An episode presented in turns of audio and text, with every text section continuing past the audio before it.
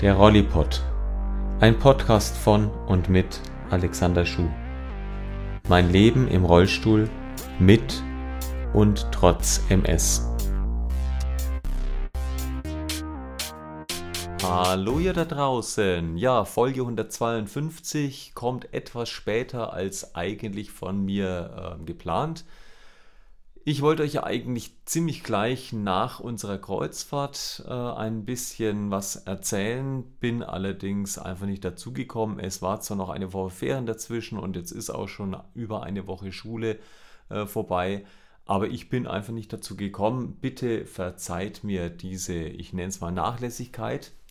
Ja, ich beginne aber jetzt trotzdem mal mit unserer wunderbar und echt gelungenen zweiten Kreuzfahrt, diesmal über das Mittelmeer. Ähm, wir sind also am Vorabend ähm, der Ablegezeit um ca. 20 Uhr bei uns ins Auto gestiegen und sind dann über die A7 kurzes Stückchen Österreich durch die Schweiz ähm, dann nach Italien gefahren. Zur Autofahrt haben uns Daniela und ich die Strecke geteilt. Ich bin die erste Hälfte gefahren bis ja, in die Schweiz rein und dann bei einem der ersten Rastplätze haben wir dann die Fahrerposition getauscht. Es war alles ganz wunderbar, ähm, bis wir dann in Como, also nicht so weit hinter der italienischen Grenze, dann aufgrund einer ja, sehr kurzfristigen Sperrung der Autobahn, wir haben nie rausgekriegt, warum eigentlich, von der Autobahn runter mussten und dann durch Como hindurch sollten. Das war ähm, doch eine, ja, ich würde mal so tippen, 20, 25-minütige Irrfahrt, denn nachts, es war sehr wenig Verkehr, muss man schon sagen, Gott sei Dank. Ähm, die Orientierung war etwas schwierig. Ich habe es versucht mit dem Handy-Navigationsgerät, also mit der Karten-App, das Ganze zu machen. Das größte Problem war für mich eigentlich, dass sich dann die App zwar drehen hat lassen in die entsprechende Fahrtrichtung, nur nach ein paar Sekunden dann wieder sich eingenordet hat. Ich habe nicht herausgefunden, ob man das irgendwie übergehen konnte. Jedenfalls wollte uns dann natürlich unser Navi immer sofort wieder auf die Autobahn schicken. Äh, wir sind dann ein kurzes Stück mal gegen eine Einbahnstraße gefahren, sonst wären wir wahrscheinlich sonst so gelandet. Nett war, dass um uns rum eigentlich nur Touristen waren. Vor uns fuhr ein Schweizer, hinter uns, äh, wir haben dann mal geparkt, ist dann uns vorbeigefahren, auch noch irgendeiner aus Deutschland. Und ja, war ganz nett. Also jeder hat dann offensichtlich auch seinem Navi ähm, erstmal gehorcht mussten dann aber alle dann wirklich immer feststellen, dass uns das Navi wieder auf eine entsprechende Auffahrt gelotst hätte, die aber immer noch gesperrt war. Kurz und gut, nach circa 20 Minuten haben wir es dann aber doch geschafft und sind dann mühelos nach Genua gekommen. Da waren wir dann um kurz vor 7 Uhr, glaube ich. Ähm, und ja, jeder hat gesagt, oh Gott, Genua, ihr werdet euch wundern, ihr werdet ja den Hafen nicht finden und es ist alles so kompliziert. Ich weiß nicht, wo das Problem war. Wir sind reingefahren von der Autobahn runter und standen eigentlich direkt am Hafen. Das größte Problem war, dass die Zufahrt zum Hafenparkplatz erst ab 8 Uhr möglich war. Wie gesagt, wir waren um kurz nach 7 dann inzwischen an dieser Einfahrt. Um, haben uns dann einfach mehr oder weniger eine Nebenstraße, vielleicht 100 Meter weiter, dann äh, verzogen da war nichts los. Da haben wir dann in zweiter Reihe irgendwo geparkt. Das einzige Interessante war dann irgendwie ein, ja, ich vermute mal Obdachloser, der dann die ganze Zeit in dieser Straße auf und ab gelaufen ist und ständig an die Hauswand geklopft hat, kurz innegehalten, ist drei Meter weitergegangen, hat den Boden geklopft, ist wieder weitergegangen, dann direkt neben irgendwelchen Autos hat auf den Boden geklopft. Ich sag, also das war sehr mysteriös. Wir haben ein bisschen beobachtet, sind dann, äh, hat noch zehn Minuten, sind dann äh, mal losgefahren und haben zur Autobahn, äh, Quatsch, Parkplatzeinfahrt geschaut war allerdings immer noch nicht 8 Uhr und ähm, auch wenn sie vielleicht sonst in manchen Dingen nicht zuverlässigsten sind, aber an Öffnungszeiten, wann es öffnet, halten sie sich penibel, die lieben Italiener. Auf jeden Fall sind wir dann nochmal zurückgefahren und haben nochmal dreimal die Schleife gedreht, sind immer an diesem Typ vorbeigefahren, dem das Ganze dann auch unangenehm worden, äh, geworden ist. Also wir waren dann jedenfalls froh, dass wir dann auf einen bewachten und abgestellten ähm, äh, Parkplatz unser Auto abstellen konnten. Und das muss ich sagen, war ganz prima. nach der Einfahrt war es auch noch ein bisschen komisch, bis sie dann wirklich das Auto abgeben konnten. Und das war ganz toll. Da hat man so einen Sammelplatz gehabt. Und dann sind Leute vom Parkdienst rumgelaufen, da hast du dein Auto abgegeben, hast einen entsprechenden Wisch gekriegt, den du dann später im Kreuzfahrtschiff noch ähm, unterschreiben hast müssen, dass du alles gezahlt hast. Aber der war erstmal unwichtig. Ja, und dann sind wir also nur mit unserem Koffer und Handgepäck dann ins oder aufs Schiff. Das ähm, Einschiffen hat auch prima funktioniert. Wir mussten so eine halbe Stunde warten, waren mit die ersten, die in Genua dann an Bord gegangen sind. Ging alles verhältnismäßig schnell. Wir haben danach eigentlich erst erfahren, dass die Kabinen eigentlich erst so ab 11 Uhr bezugsfertig sind. Wir mussten nicht lange warten. Wir konnten, glaube ich, circa halb zehn waren wir in unserer Kabine. Ja, und dann ging der Urlaub natürlich erst so richtig los. Die Kabine war ein Traum. Wir hatten ja uns wirklich mal eine Balkonkabine geleistet. Ja, also man kann zusammenfassend sagen, die Kabine und auch das Schiff, wir waren also diesmal auf der MSC Grandiosa, ähm, war wirklich der Hit. Es hat so Spaß gemacht, wir konnten uns absolut entspannen.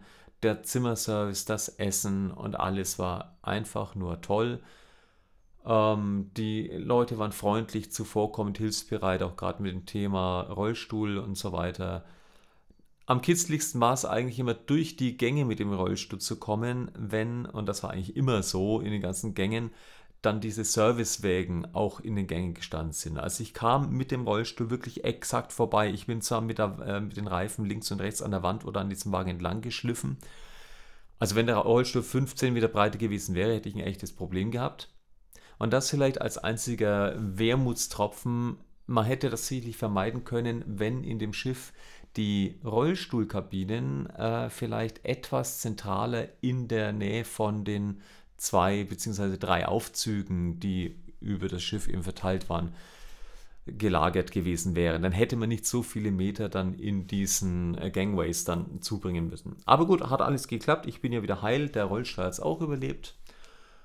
Ja, also wir sind dann circa eben, habe ich ja gesagt, halb zehn, zehn waren wir im Zimmer und haben das Ganze dann genossen und hatten dann wirklich Zeit.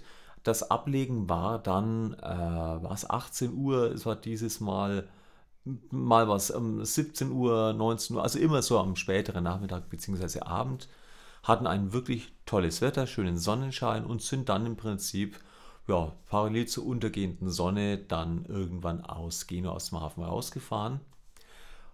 Und dann ging die Kreuzzeit los. Wir sind also von Genua als nächste Station Civitavecchia. Danach ging es dann nach Palermo.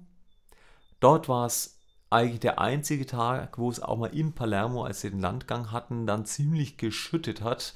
Da haben sich dann sehr viele unter sehr äh, begrenzte Vordächer gezwängt, war aber trotzdem schön sehr ähm, witzig. Irgendwo war dann das An Bord gehen. In Palermo hatten sie nämlich für Neuzusteigende, denn im Gegensatz zu unserer Norwegen-Kreuzfahrt konnte er an jedem Hafen ähm, ein- und ausgeschifft werden.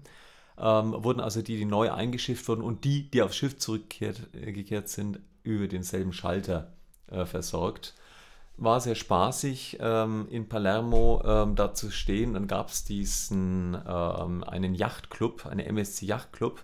Ja, haben wir die Karten das Dreifache gekostet. Und das ist schon nett. Da hast du einen persönlichen Butler und die Leute wurden dann an der Schlange vorbeigeleitet und sind dann direkt dann aufs Schiff gekommen. Und in Palermo, wenn dann so an dir vorbei eine Großfamilie von Urenkel, Enkel, Kindern, äh, Vätern, Großvätern und wie es sich angefühlt und ausgesehen hatte, Urgroßeltern dann auch noch dabei waren, denkt man sich in Palermo schon, ja, man merkt, wo in Sizilien vielleicht das Geld herkommt. Nein, ich will jetzt ja um Gottes Willen nicht irgendwas Diskriminierendes sagen. Also alles gut, aber das war halt einfach sehr witzig, was da für eine, auch vom Altersdurchschnitt her, für eine Großfamilie dann an uns vorbeigegangen ist und die, also die haben alle Klischees erfüllt, die man sich aus sämtlichen Patenfilmen vorstellen möchte. Also das war sehr witzig. Ja, Civitavecchia und Palermo, beide ähm, Häfen haben wir dann eben auch an Land ähm, uns mal angeguckt. Palermo bist du unmittelbar gleich in der Stadt. Civitavecchia, also unser erster Aufenthalt, da mussten wir dann so eineinhalb Kilometer laufen, bis du vom Hafengelände unten warst und dann hat man da auch nicht so viel gesehen. Man konnte so eine alte Festung betrachten und auf die andere Seite noch rüberlaufen. Da hatte man noch ein bisschen schöne Sicht dann auf, den, auf das Schiff, auf den Hafen. Und ja, dann ging es von äh, Civitavecchia, Palermo, dann eben nach, ähm, wo war das nächste dann? Ja, dann ging es eben nach Valletta, also Malta. Wunder, wunderschön. Die Stadt sehr imposant, weil die eigentlich zweigeteilt ist. Auf der einen Seite hast du eben die wirklich historische Stadt, äh, diese ganzen Gemäuer und ähnliches, die ganze Stadt schaut, äh, das schaut ja so aus, als wäre das quasi auf einem gemauerten Fundament, also riesengroße Mauern, die da hochgezogen sind. Und auf der anderen Seite die Neustadt mit den ganzen Hochhäusern und äh, Industriegebieten, also auch von der Aussicht her komplett unterschiedlich. Auch da hatten wir ein tolles, wunderbares Glück mit dem Wetter. Wir sind auch ganz früh ähm, mit die ersten gewesen, die vom Schiff runter sind. Um in die Altstadt zu kommen, gibt es ja in Valletta einen großen Aufzug, der so circa 30 Meter ähm, nach oben geht. Und den sollte man möglichst früh am Tag erwischen, dann hat man noch ähm, genügend äh, Zeit, oben in der Altstadt dann wirklich die ganzen Kulissen leer sich anzuschauen. Ist ja Wahnsinn, was da alles an Kinofilmen in den letzten Jahrzehnten gedreht worden ist. Ähm, wir sind dann drei Stunden später etwa wieder zurück und vor diesem Aufzug war eine 100 Meter lange Schlange. Es hätte ewig gedauert, bis man da dann nach oben gekommen wäre. Zu Fuß, also mit dem Rollstuhl äh, bei Regenwetter, hätte ich in Malta nicht sein wollen, denn, oh, da meldet sich was, ist egal. Denn da äh, ist die Wege, dann sind so ganz, äh, ganz glatt gepflasterte Wege, die ziemlich steil auch noch sind. Also ich glaube, da mit meinen Sicherheitsreifen bei Nässe hätte ich wirklich ein richtiges Problem gehabt, da noch vorwärts, also sowohl runter als rauf zu kommen. Aber hat auch da soweit alles gut funktioniert. Ja, ähm, ich habe vorhin, glaube ich, Neapel noch ausgelassen. Da haben wir noch, bevor wir nach Palermo gefahren sind, noch einen Zwischenstopp gemacht, richtig? Dann von Valletta hatten wir dann unseren Seetag nach Barcelona. Es hat zwar saumäßig gewindet in Valletta. Wir haben schon gedacht, das wird eine ziemlich unruhige Überfahrt werden, aber ja, es hat mal nachts, ich bin 2 Uhr nachts mal wach geworden. Da war es ein bisschen schaukeliger, aber ansonsten war alles gut. Barcelona war auch sehr schön. Ähm, wir sind jetzt nicht so in die richtig in die Stadt reingegangen, weil es war ja Kar äh, was war es gerade Karfreitag. Und da waren natürlich sämtliche Läden weiter, auch in Spanien zu. Auch die Ramblas, äh, die berühmt-berüchtigten, haben sich auch nicht wirklich angeboten, da dort sich aufzuhalten. Wie gesagt, sämtliche Geschäfte waren zu. Wir sind dann trotzdem am Hafen entlang, haben uns die Yachthäfen, äh, die ganzen Yachten mal angeguckt und sind dann in das Aquarium in Barcelona rein. Das haben wir 1900, äh, wann war es? 1998? 99? 98, genau.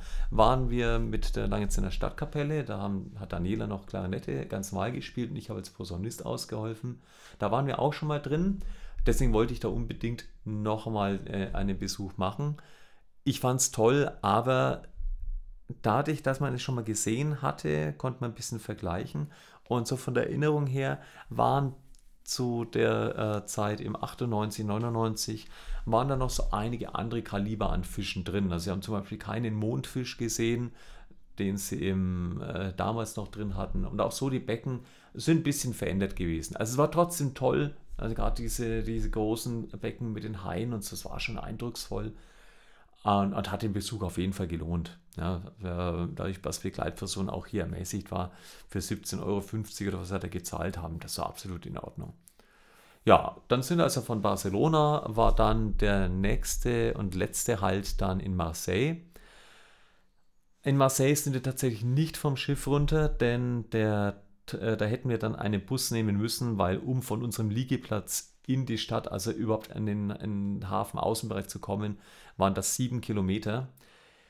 Es hätte Transferbusse gegeben. Problem ist nur, dass in Frankreich auch die Linienbusse quasi Reisebusse sind und Reisebus und Rollstuhl verträgt sich leider nicht.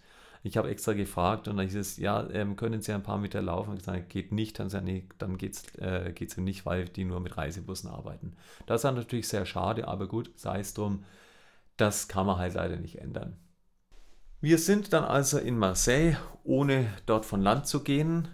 Aber das Wetter war recht schön, man konnte auch sich auf dem Schiff äh, gut aufhalten, war auch schön sonnig und da hat man halt dann die ganze Gegend ein bisschen vom Schiff aus auch fotografiert. War trotzdem schön und da hat man wirklich mal noch einen Tag auf dem Schiff genossen. Von Marseille ging es dann auch am, ich glaube 17 Uhr etwa für die Abfahrt und dann ging es über Nacht wieder zurück nach Genua, sind dort eben am nächsten Morgen eingefahren und waren dann um, äh, wann sind angekommen? Ich glaube um 9 Uhr circa oder Viertel 10, 9 Uhr sind wir vom Schiff runter ja, und dann ging es darum, da hatten wir unseren Zettel schon da für das Auto und dann uns überlegt, okay, jetzt sind wir gespannt, wie lange das dauert, bis wir unser Auto haben. Aber das war wirklich der Hit. Wir sind rausgekommen aus dem Hafenterminal, auf diesen ganzen Parkplatz gerannt und gleich gegenüber vom Ausgang waren drei Tische aufgestanden, dahinter standen zwei Personen im Overall und vor denen waren drei Tische voll mit Autoschlüsseln und Zetteln.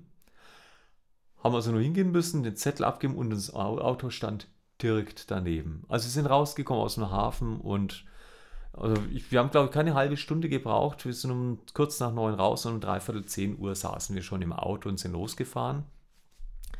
Daniela hat die erste Schicht übernommen und nachdem wir durch die Schweiz ja mitten in der Nacht gefahren sind, es war stockdunkel, haben wir aber, und da war ich ja Beifahrer, die Schweizer Berge nur so schemenhaft in Umrissen wahrgenommen. Das hat da schon beeindruckend ausgeguckt und ich war schon ganz neugierig.